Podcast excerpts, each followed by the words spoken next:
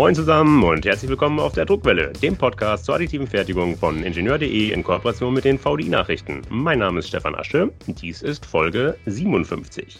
Liebe Hörerinnen und Hörer, mithilfe der Schmelzschichtung, dem Fused Filament Fabrication, kurz FFF, lassen sich wilde Kunststoffteile erzeugen. Gemeint sind komplexeste Geometrien basierend auf unzähligen Materialien, etwa ABS, PA, PLA, PETG, PEEK und so weiter. Kurzum, der Fantasie der Konstrukteure sind da kaum noch Grenzen gesetzt.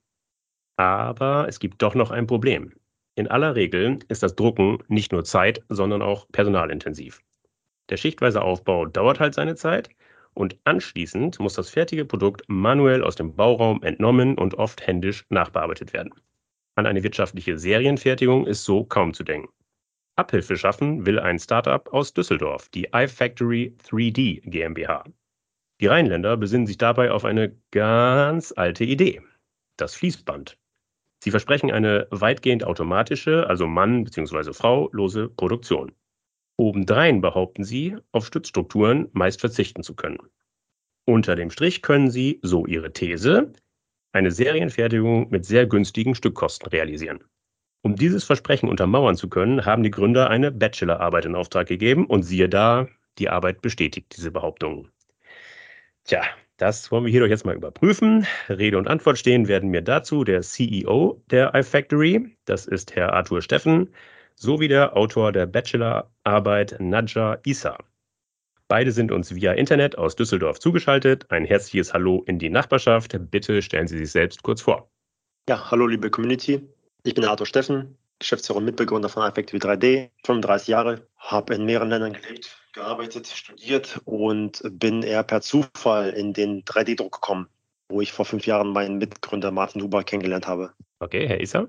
Hallo, mein Name ist Nacha Isa. Ich bin 28 Jahre alt. Ich habe meinen mein Bachelor an der Hochschule Düsseldorf absolviert und mit Hilfe von dem Startup iFactory 3D habe ich äh, die Bachelorarbeit über die Wirtschaftlichkeit von den 3D-Fließbanddrucker ermitteln können. Momentan ähm, bin ich an der Universität Duisburg-Essen und mache da meinen Master im Fach Wirtschaftsingenieur. In der Einleitung habe ich es gesagt, Ihr Drucker benötigt angeblich weniger Personal und weniger Stützstrukturen. Kernfrage, wie ist das möglich? Und ich bitte Sie einfach mal die Druckerarchitektur, die Druckerkinematik zu erläutern, stets in Abgrenzung zum klassischen FFF-Drucker, den die Hörer alle kennen. Das Besondere bei unserem Drucker ist ja, dass wir auf einem Förderband drucken und zwar nicht wie bei einem klassischen 3D-Drucker von unten nach oben, sondern in einem 55-Grad-Winkel, was geneigt zum Förderband ist. Wobei das Förderband die Z-Achse ist und bei jeder Schicht ein kleines Stückchen nach vorne fährt, sodass der Drucker, also Schicht für Schicht, quasi ein Dreieck aufträgt. Ja, je nach natürlich auch Objekt, aber so kann man das sich ganz gut vorstellen. Das heißt, der Bauraum wird quasi unter der Nozzle weggezogen. Dadurch entsteht ein 45-Grad-Winkel. Die klassische cool. Schichtung beim Schmelzschichten ist ja eben horizontal aufeinander, die Schichten. Bei Ihnen sind die im 45-Grad-Winkel gesleist. Genau, und dadurch, dass dazwischen quasi ein Hohlraum entstehen kann, wo bei einem klassischen Drucker äh, ein Hohlraum eine Struktur braucht, können wir quasi ein Dreieck oder ein eine Brücke komplett ohne Stützstruktur in die Länge bauen, drucken. Okay, das verstehe ich, aber ist denn die Anbindung zwischen den einzelnen Schichten nicht noch schlechter, als sie beim Schmelzschichten ohnehin schon ist?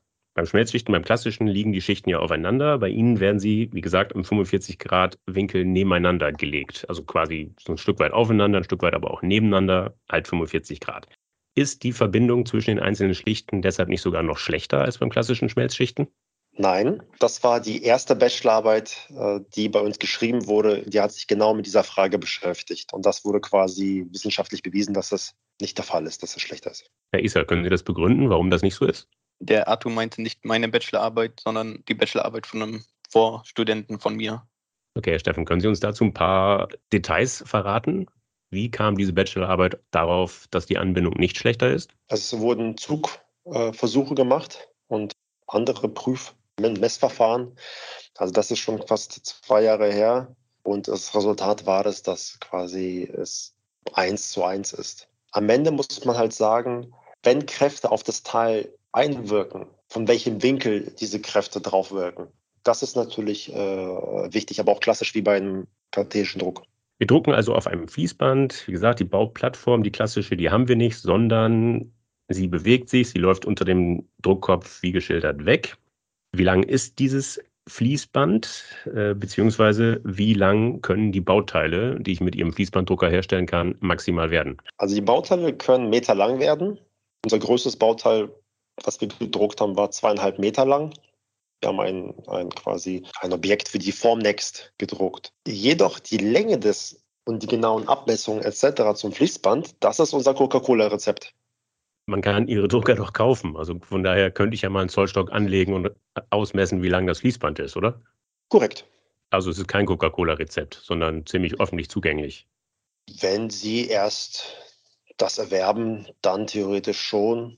Gut, Sie wollen uns also nicht verraten, wie lang das Fließband ist. Ähm, Sie sagen, es kann, ein Bauteil kann meterlang sein. So lang ist das Fließband aber nicht. Ich habe Bilder Ihrer Drucker gesehen. Es ist nicht meterlang. Stellt sich mir die Frage, wenn ich ein Bauteil drucken will, das meinetwegen, ja, was haben Sie gesagt, zweieinhalb Meter lang ist, dann wird es irgendwann vom Fließband runterkippen. Dann wird die Fortsetzung des Drucks aber ziemlich schwierig, oder? Also wir nutzen ähm, Verlängerungen, die miteinander verbunden werden können.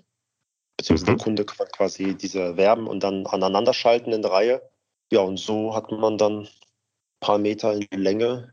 Äh, andere Kunden haben da aber auch Platten genommen, also oder Ikea-Tisch. Da gibt es alle möglichen kreative Lösungen, wie die, die Leute es gelöst haben. Es darf ja sich überhaupt nicht gegenseitig verschieben. Also wenn das Bauteil nur ein bisschen verrutscht, wenn es vom einem Fließband auf das nächste oder auf den IKEA-Tisch läuft, wie gesagt, dann darf es sich ja nicht verschieben. Wie stellen Sie das sicher? Also was die Leute an kreativen Lösungen selbst basteln, dafür übernehmen wir natürlich keine Gewähr. Und bei uns ähm, sind die Verlängerungen quasi so gebaut und getestet, dass es quasi äh, schön ineinander oder äh, greift. Zudem ist auf der Bauplatte, wo das Objekt noch drauf liegt, immer noch ungefähr 15, 17 Zentimeter immer noch ähm, ist das Objekt fest auf, die, auf dem Fließband. Also mhm, es bleibt genau. bis zu einem gewissen Grad fixiert. Die zweieinhalb Meter langen Bauteile dürften tatsächlich auch eher die Ausnahme bilden, würde ich sagen. Lassen wir uns von klassischen Bauteilen reden, die, was weiß ich, ja nicht klassisch, dann bräuchte ich ja Ihren Drucker nicht, aber eben relativ lang, aber nicht meterlang sind, sondern was weiß ich, 20, 30 Zentimeter lang. Was passiert mit denen, wenn sie fertig gedruckt sind? Fallen sie dann einfach am Ende vom Fließband runter? Was passiert dann? Korrekt, die fallen runter und dann ist die Frage, wie der User es quasi gelöst hat. Entweder ist es dann eine Box. Wir hatten aber auch ein äh, Forschungsprojekt, wo quasi ein Sensor eine Box aufmacht, wo nur äh, jemand mit dem Schlüssel da reinkommt. Für wen oder für was eignet sich denn jetzt Ihre Lösung, Ihr Drucker? Was ist Ihre Zielgruppe? Im Prinzip sind es ab Unternehmer bis hin zu mittelständischen, teilweise noch größeren Unternehmen oder auch Bildungseinrichtungen. Die Vision hat sich etwas geändert. Wir sind damals mit einem Drucker gestartet, der als Kit verkauft wurde, preislich überschaubar war. Da haben wir sehr schnell gemerkt, dass äh, schon mittelständische Unternehmen sich dieses Objekt gekauft haben oder dieses Gerät gekauft haben und recht ernste Produktionsvorstellungen und Pläne sich gemacht haben.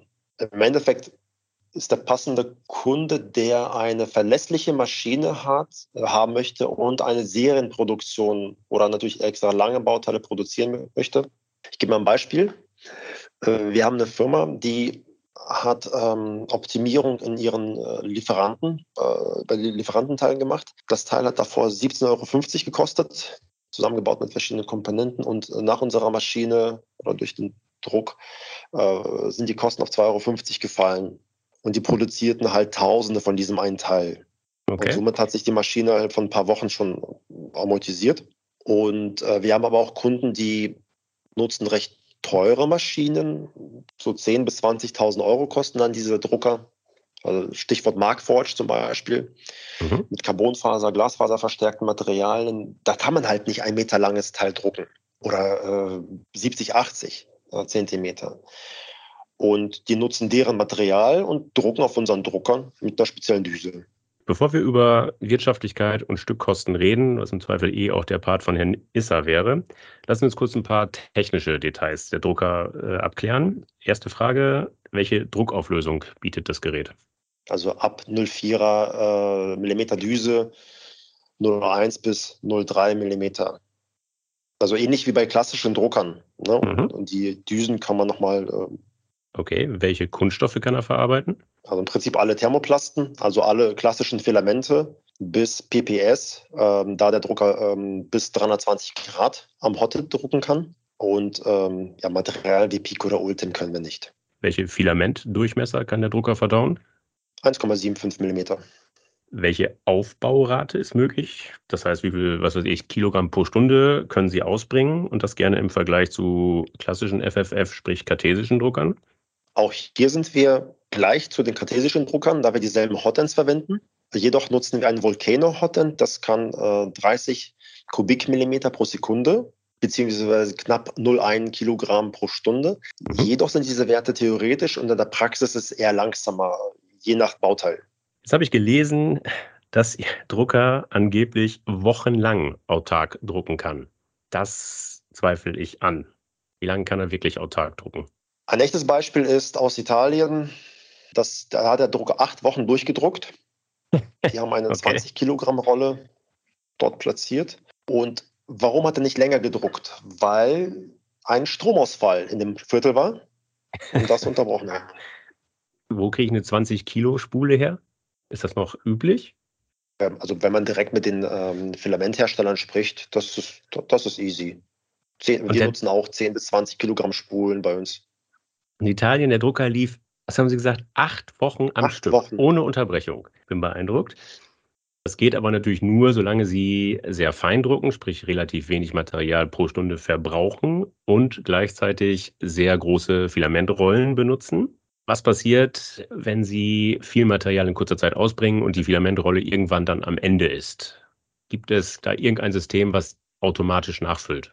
Also da sind wir gerade dran. Wir arbeiten an einem Filamentwechselsystem, das in der zweiten Jahreshälfte kommen soll. Außerdem hat der ähm, Drucker auch einen äh, Filamentsensor, der dann rechtzeitig äh, den Druck pausiert und ah, okay. man selbstständig dann äh, die Filamentrolle wechseln kann. Genau, aber das ist dann eben nicht mehr autark. Das heißt, da muss schon genau. jemand kommen. Klar. Okay. Gut, lassen wir uns noch ganz kurz über die Software reden. Wie gesagt, wir drucken im 45-Grad-Winkel, deshalb gehe ich fast mal davon aus, Standardsoftware ist schwierig, oder? Korrekt. Also man bräuchte zum Beispiel so einen Slicer, äh, der speziell das Feature Fließbanddrucker unterstützt. Deswegen wird auch ein Slicer von uns in den nächsten Monaten herauskommen.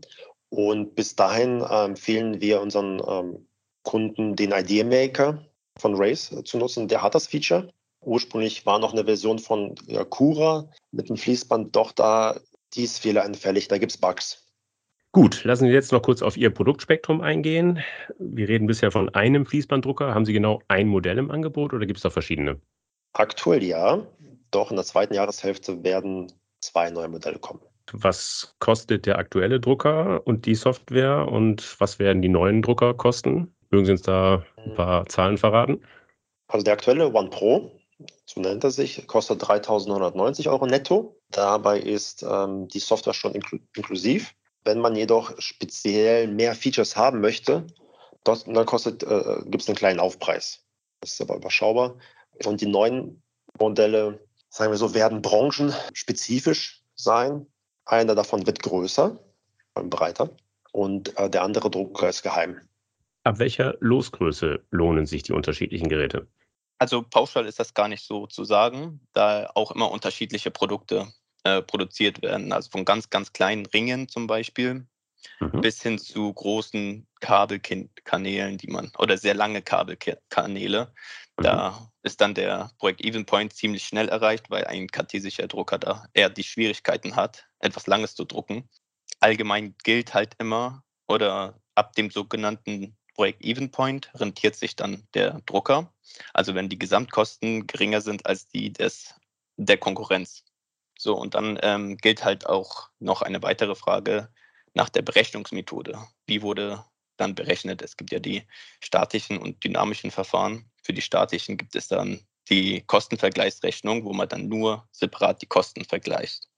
Auf der anderen Seite ergibt sich dann ähm, zum Beispiel auch die Gewinnvergleichsrechnung, wo man dann den Gewinn mit äh, der jeweiligen Maschine vergleicht. Aber das ist halt in, im 3D-Drucker schwierig zu ermitteln, weil man ja nicht ähm, immer jedes Teil auch wirklich verkauft oder die Preise kennt zum Weiterverkauf.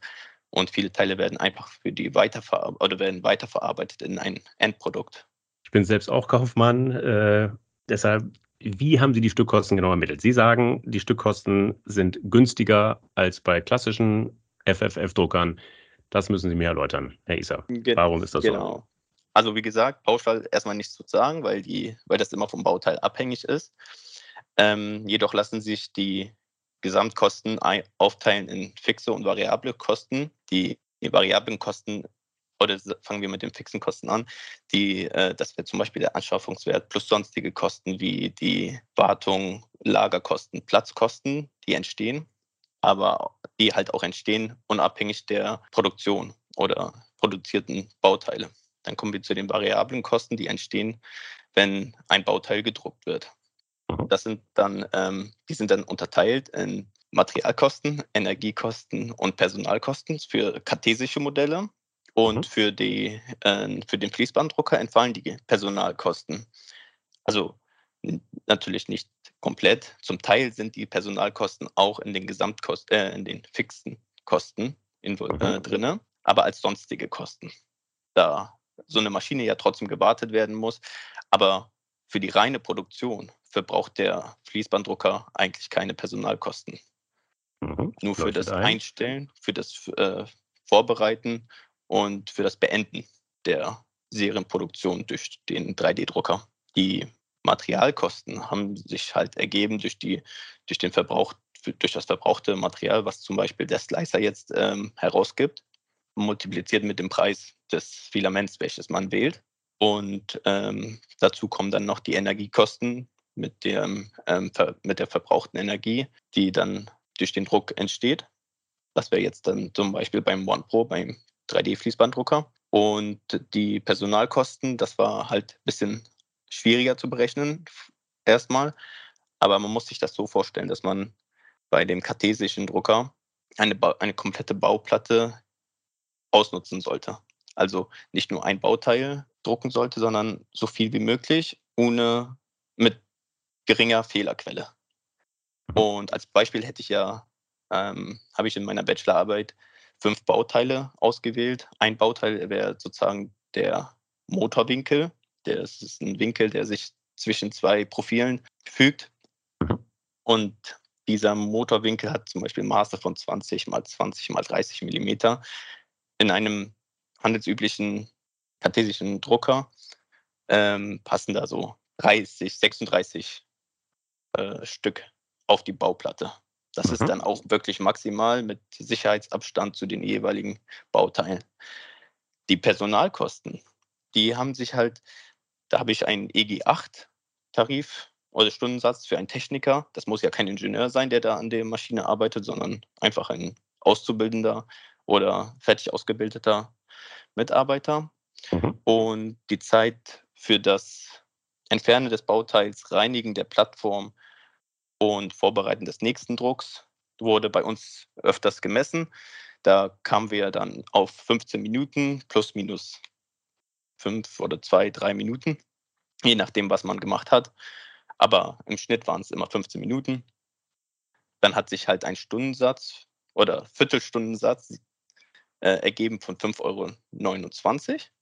Und diese 5,29 Euro wurden dann nochmal auf die gesamte Bauplatte runtergerechnet, also durch 36, weil ja 36 Bauteile mhm. auf die Bauplatte gepasst haben. Und so hat sich dann auch der Stückpreis ergeben für die kartesischen Modelle. Ist klar. Zusammengefasst, Sie sagen, die Personalkosten sind geringer, weil sie weniger Rüstzeiten haben. Sie sagen außerdem, die Materialkosten sind geringer, weil sie weniger Stützstrukturen haben auf, aufgrund des 45-Grad-Winkels. Leuchtet mir ein. Sie haben jetzt ein sehr konkretes Beispiel genannt, die Motorwinkel. Wie hoch waren denn jeweils die Stückkosten? Bei dem One Pro, dem Fließbanddrucker, waren das Materialkosten von 9 Cent und Energiekosten von 4 Cent. Bei so einem kleinen Bauteil ist das nicht, also es ist eigentlich eher üblich. Beim kartesischen Drucker waren das 10 Cent für Material und 5 Cent für die Energiekosten. Und dann kam halt noch der Anteil, den habe ich jetzt nicht ausgerechnet, also 5,29 äh, Euro durch 36. Ich glaube, das waren dann insgesamt für den Motorwinkel beim S, also beim kartesischen Drucker, 30 Cent und beim One Pro für den Fließbanddrucker beim, bei 13 Cent. Die variablen okay. Stückkosten. Gut, aber eine finale Summe, ich habe jetzt nicht im Kopf so schnell mitrechnen können. Stückkosten insgesamt, kartesischer Drucker, Stückkosten insgesamt, Fließbanddrucker, die Zahl haben Sie jetzt gerade nicht da. Ähm, ich habe die gerade rausgesucht. Das sind 13 Cent für den One Pro, also für den Fließbanddrucker und 30 Cent für, den, für okay. das kartesische Modell. Also ein richtig großer Preisunterschied. Leuchtet mir, so wie Sie es jetzt erklärt haben, leuchtet mir das ein. Gleichzeitig stelle ich mir dann die Frage, wieso gibt es nicht nur noch Fließbanddrucker? Oder anders gefragt, wie viele Wettbewerber gibt es aktuell? Wir haben in 2018 angefangen. Da gab es damals nur eine Firma aus den Niederlanden, die sich mit dem Fließbanddrucker äh, beschäftigt haben. In der Zwischenzeit sind es mehrere chinesische Unternehmen, vor allem eine, der, eine große davon ist Creality. Die haben Fließbanddruck so richtig bekannt gemacht. Und momentan sind wir der einzige weltweite Hersteller für B2B-Fließbanddrucker. Gehe davon aus, weil ich auf der Formnext zweimal mit Mitarbeitern von anderen 3D-Druckherstellern gesprochen habe, dass es ein so ein Mindset-Ding ist. Okay, interessant. Als wir mit unserem riesen Berliner Fernsehturm durch die Messe gelaufen sind, haben es die Leute ganz verwundert angeschaut und gefragt, aus wie vielen Teilen ist es gedruckt? Und meinte aus einem. Ja, wie, wie groß ist ein neuer Drucker? Ja, ganz klein. Hier schaut man, da habe ich ein Foto gezeigt und äh, da habe ich gesehen, dass wir plötzlich deren Weltanschauung auf den Kopf gestellt haben. Deswegen, also wenn jemand 20 Jahre lang klassische oder 10 Jahre lang klassische 3D-Drucker macht, dann wird er von heute auf morgen sein ganzes Geschäftsmodell nicht auf den Kopf stellen. Naja, also wenn er Kaufmann ist und der Rechnung von Herrn Isser folgt, dann amortisiert sich die Neuanschaffung ziemlich schnell. Also irgendwo müssen sie schlechter sein als, was weiß ich, Stratasys, Ultimaker, Big Rap, um nur ein paar große Hersteller von FFF, klassischen FFF-Druckern zu nennen. Wo sind die Nachteile ihrer Technologie? Die muss es geben, sonst gäbe es nur noch Fließbanddrucker. Ja, ist halt unbekannt. Das ist Nummer eins. Zweitens, so richtig klein, fein, ähnlich wie Schmuck oder kleine Zahnräder, vor allem ovale Formen, äh, ja, eher Richtung Zahnrädern, würde ich eher auf den klassischen Drucker machen und generell Funktionsteile und äh, in diese Richtung alles, was ein bisschen größer ist, äh, auf unserem Drucker. Sie behaupten sogar, mit der Spritzgusstechnologie in der Massenfertigung konkurrieren zu können. Ganz offen, meinen Sie das ernst? Ich meine, da entstehen im Sekundentakt tausend Teile da kommen sie nicht ansatzweise ran. Also Massenfertigung ist auch ein bisschen ähm, übertrieben. Das ist auch nicht so von uns, glaube ich, kommuniziert. Wenn ich mich nicht irre, kannst du mich verbessern, Arthur. Ähm, wir sprechen da eigentlich eher von Kleinserienfertigung bis hin zur Mittelserienfertigung. Also ab einer Fertigungsmenge oder bis eine Fertigungsmenge von 20.000 Stück im Jahr. Und das ist noch lange nicht Massenfertigung. Das ist aber schon mal eine Aussage. 20.000 Stück, das ist ja mal für 3D-Druck bisher eine Hausnummer, die habe ich so noch nicht gehört. Die Lösung ist halt, liegt halt daran, dass auch am Wochenende, wenn kein mhm. Mitarbeiter da ist, gedruckt werden kann, beziehungsweise auch an Feiertagen und über längere Zeit, über die Nacht kann gedruckt werden, ohne dass der Druck wirklich aufhören muss. Und bei zum Beispiel kleinen Bauteilen würde es möglich sein, bis zu 20.000 Produkte oder Bauteile zu drucken im Jahr. Okay. Also ich sehe uns eher als der Schritt vor Spritzguss. Wir haben mit mehreren Spritzgissern gesprochen und äh, ein Problem festgestellt. Es kommen Kunden und sagen, ja, ich möchte mal was testen, mehrere hundert Einheiten oder vielleicht tausende Einheiten davon haben. Dann sagt der Spritzgießer einen gewissen Preis, der die Leute erstmal umhaut. Dann sagt er äh, die Wartezeiten für, das, äh, für diese ganzen Werkzeuge, die Teilweise habe ich Sachen gehört von zwölf Monaten bis zu 18 Monaten, wenn man jetzt in Westeuropa, Deutschland produzieren möchte. Dennoch möchte der Kunde irgendwie starten und der, äh, der geht dann weg und schaut sich in Asien um. Ich sehe unsere Technologie eher als eine Hilfe für die Spritzgießer, um überhaupt was äh, den Kunden anzubieten, den Kunden zu halten. Der Kunde könnte damit schon Testserien machen, dieses Mass Customization quasi. Dann, während er wartet, bis das Werkzeug in zwölf Monaten fertig ist, hat er schon vielleicht was verkauft, getestet und Erfahrung gesammelt und kann das alles einbringen für, für den Spritzguss. Das verstehe ich. Natürlich dauert es beim Spritzguss länger, bis das erste Bauteil auf dem Tisch liegt, weil ich ja schließlich die Formen bauen muss. Nichtsdestotrotz sind Ihre Bauteile, die auf dem Drucker entstehen, von der Qualität her auch nicht vergleichbar mit denen im Spritzguss. Zum Beispiel die Isotopie, die Z-Anbindung ist schlechter als in Spritzgießteilen. Deshalb finde ich Ihren Vergleich, wir konkurrieren anfangs mit Spritzgießern, sehe ich ehrlich gesagt nicht. Das müssen Sie bitte nochmal ausführen. Warum glauben Sie, dass Sie da mithalten können? Nadja, du hast äh, mehrere Objekte analysiert, Spritzgießern gesprochen. Ja, ich würde dazu auch noch ergänzen, dass äh, sehr komplexe Teile mit dem Drucker ähm, besser zu fertigen sind als mit der Spritzgusstechnologie. Ich hatte ja fünf verschiedene Bauteile und ähm, unter anderem war noch ein Gehäuse zu berechnen, also da habe ich die Berechnung durchgeführt und auch die Spritzgusspreise angefragt. Und ich habe von gar keinem, ähm, also ich habe 42 Spritzgussunternehmen angefragt und ich habe von gar keinem einen Preis bekommen und eine Zusage, dass das überhaupt machbar ist mit dem Spritzguss. Auf der anderen Seite gibt es natürlich auch die Oberflächenbeschaffenheit, zum Beispiel der Treppenstufeneffekt, der ist beim 3D-Druck fast gar nicht wegzumachen, komplett wegzumachen. Das ist halt beim 3D-Druck sowieso schon immer klar gewesen.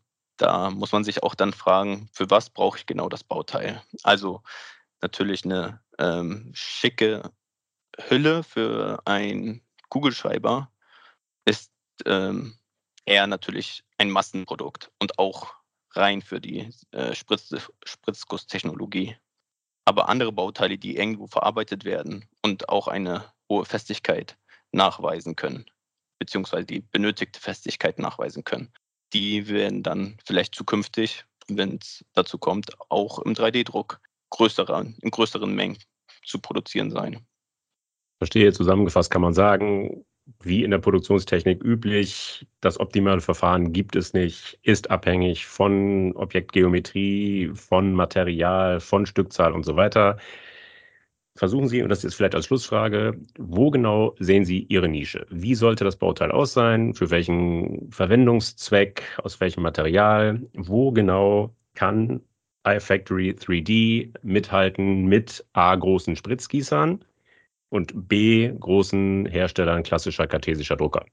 Wo ist Ihre Nische konkret? Also der 3D-Druck an sich ist ja gewaltig. Es gibt nicht die eine Nische. Ja? Der ist ja viel größer als Rapid Prototyping, als das vor zehn Jahren es war. Was ich sehe, ist, dass äh, wir in den nächsten Monaten sehr stark das Gesundheitswesen anpeilen. Da gibt es vor allem die Richtung, dass wir mit CNC konkurrieren bei einigen äh, quasi Use Cases im Bereich der Bildungseinrichtung. Da geht es halt immer darum, um neues Know-how, auch neue Geometrien den Studenten oder den Schülern beizubringen. Und natürlich im Bereich Maschinenbau, wo zum Beispiel ich gesagt habe, auf klassischen 3D-Druckern können Glasfaser, Carbonfaser verstärkte Objekte nicht gedruckt werden oder in zig vielen Teilen und irgendwie zusammengeschraubt, zusammengeklebt. Und bei uns kostet es in einem, äh, kommt es in einem Ding raus. Wir haben jetzt nicht gesprochen über Faserverstärkung. Das ist mit Ihrem Drucker nicht möglich, oder? Also zumindest Endlosfasern nicht. Kurzfasern wahrscheinlich schon. Mit dem entsprechenden Filament, aber Endlosfasern verarbeiten können Sie nicht, oder? Okay, Herr Steffen, Herr Isa, ich habe viel gelernt. Ich danke Ihnen herzlich für das Gespräch. Vielen Dank und Gruß an die Community. Ja, danke schön. So, liebe Hörer, das war sie schon, die Folge 57. Ich hoffe, dass sie Ihnen gefallen hat. Dann empfehlen Sie uns gerne weiter. Sie finden die Druckwelle überall dort, wo es gute Podcasts gibt. Also etwa auf Podigy, auf Spotify, iTunes, Google Podcast, Amazon Music, Podcast und natürlich, last but not least, auf ingenieur.de. Wenn Sie Anregungen oder Kritik äußern wollen, dann freue ich mich auf Ihre Zuschriften. Sie erreichen mich unter der E-Mail-Adresse sasche, s wie Stefan und direkt daran geschrieben Asche wie Asche, gelesen also Sasche, in Gänze sasche.vdi-nachrichten.com. Sollten Sie auch an Technikthemen abseits des 3D-Drucks interessiert sein, empfehle ich Ihnen die VDI-Nachrichten. Wenn Sie mal kostenlos reinlesen wollen, schauen Sie doch einfach mal unter www.vdi-nachrichten.com/lesen. Dort warten acht kostenlose E-Paper-Ausgaben auf Sie. Das war's für heute. Bleibt mir noch zu sagen, auf Wiederhören, munter bleiben und tschüss.